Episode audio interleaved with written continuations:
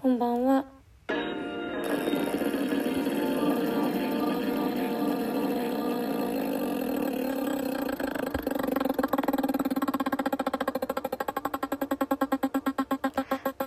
ラジオ消した？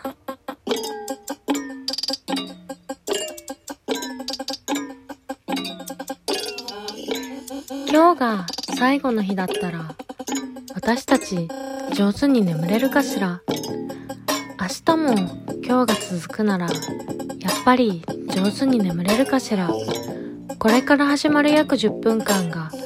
あなたにとって天国でも地獄でもなく何でもない一日の終わりになりますように。お休み前に姫の玉のラジオ消した？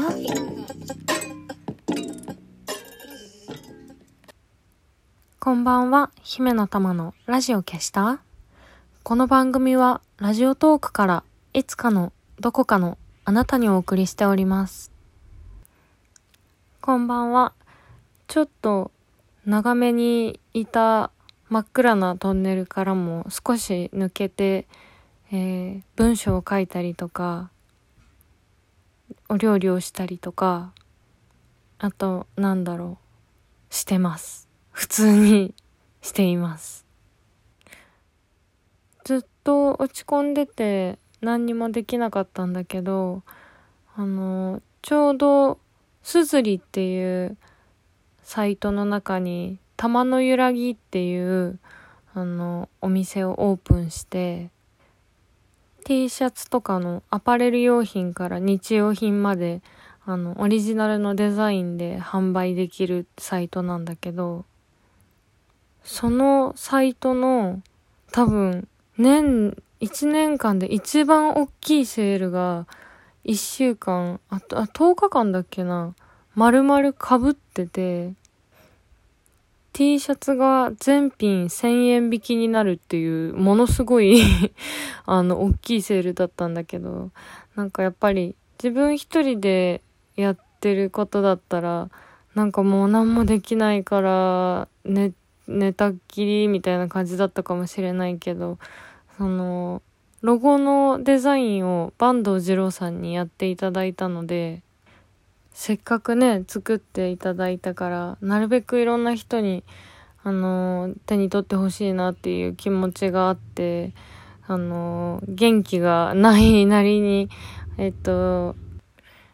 ツイッターとかインスタグラムとかで、あの、つく、こういうのを作りましたよっていう宣伝をしてたら、自分で思ってた以上に、あの、手に取ってくださった方が多くて、買ったよとか、届いたよとか、来てます、来たら着心地よかったですとか、なんか、そういうのがね、すごく嬉しかったし、めちゃくちゃダイレクトに救いになって、私はなんか、例えば、誰にも読まれなくても文章を書くタイプだろうなって思ってたし、まあ実際誰にも読まれない文章も書くとは思うんだけど、人からリアクションをもらうっていうのが、そう、先週もね、またちょっと別のエピソードで同じこと話したけど、本当になんか自分で思ってるよりずっと大事なんだなっていうことに気づきました。すごい嬉しかった。でもね、ちょっとこの話はね、まだ内緒なんだけど、今度、あの、ゆっくりする機会が別でありそうだから、ちょっと今日はこのぐらいにして、やっぱり落ち込んでた時、私の支えになったのが、玉の揺らぎに対するリアクションに次いで、やはりプロレス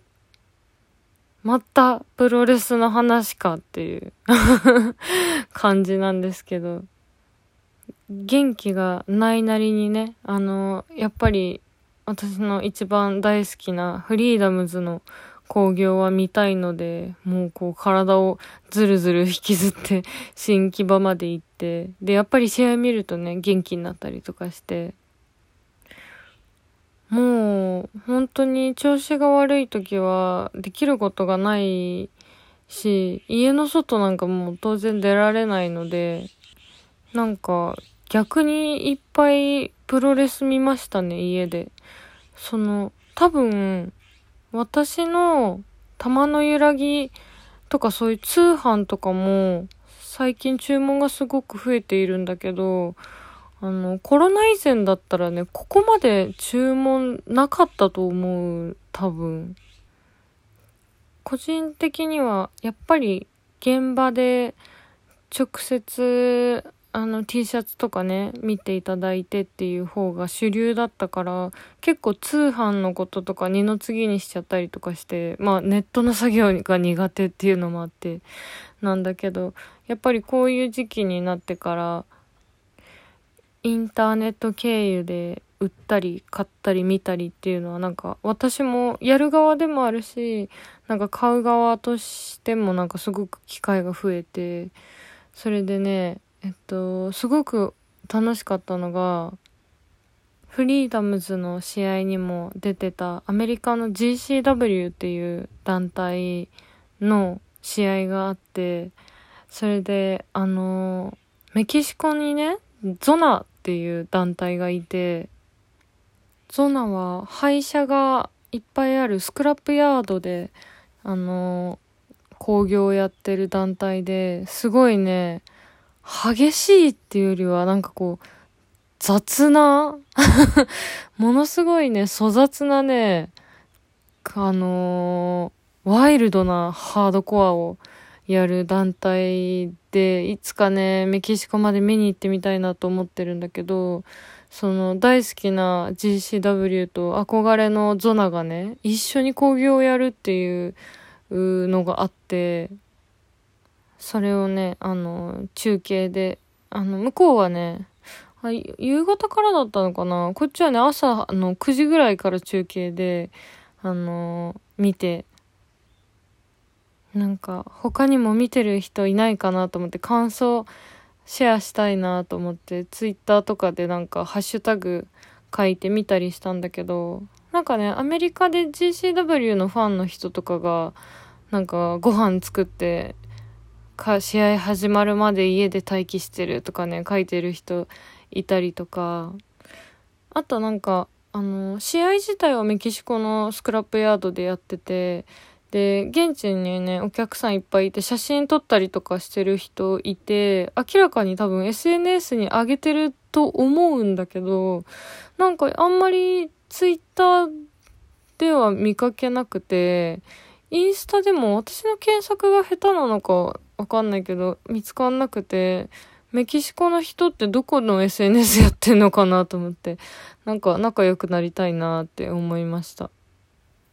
なんかね、すごいね、カメラの台数が増えてて中継の。で、スイッチングがすっごいね、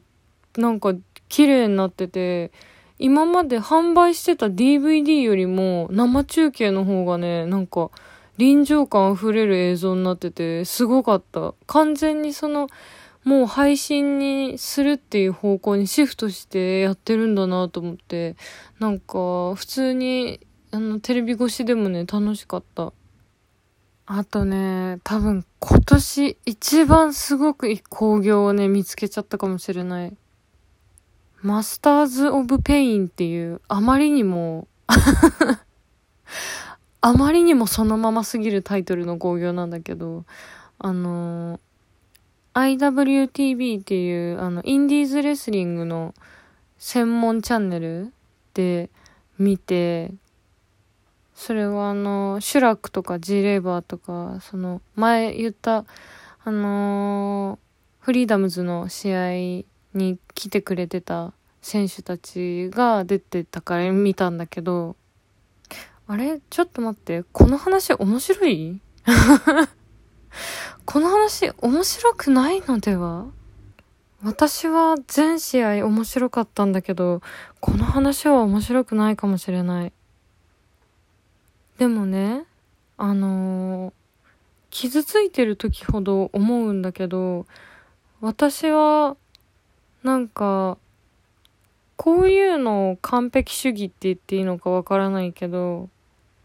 今日が最後の日だったらどうするのってすごく思っちゃうところがあって、このラジオの 前工場がまさにそうですけど、今日が最後の日だったら、この試合でいいのかなっていう思ってしまうことをデスマッチってすごく超えてくれる、解消してくれると思うんですよ。デスマッチはすごくよくできていて、生きて帰るっていうことが大前提でやり合うんですよね。やり合うっていうのはもうあの当て字のね、殺すっていう やつですけど。とにかくやり合う。もう、なんでそんなに痛い思いをするのか、なぜ 攻撃した方が痛みを受けたりとか、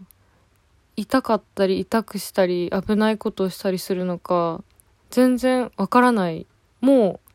あの、え、全然やめてもいいのにっていう。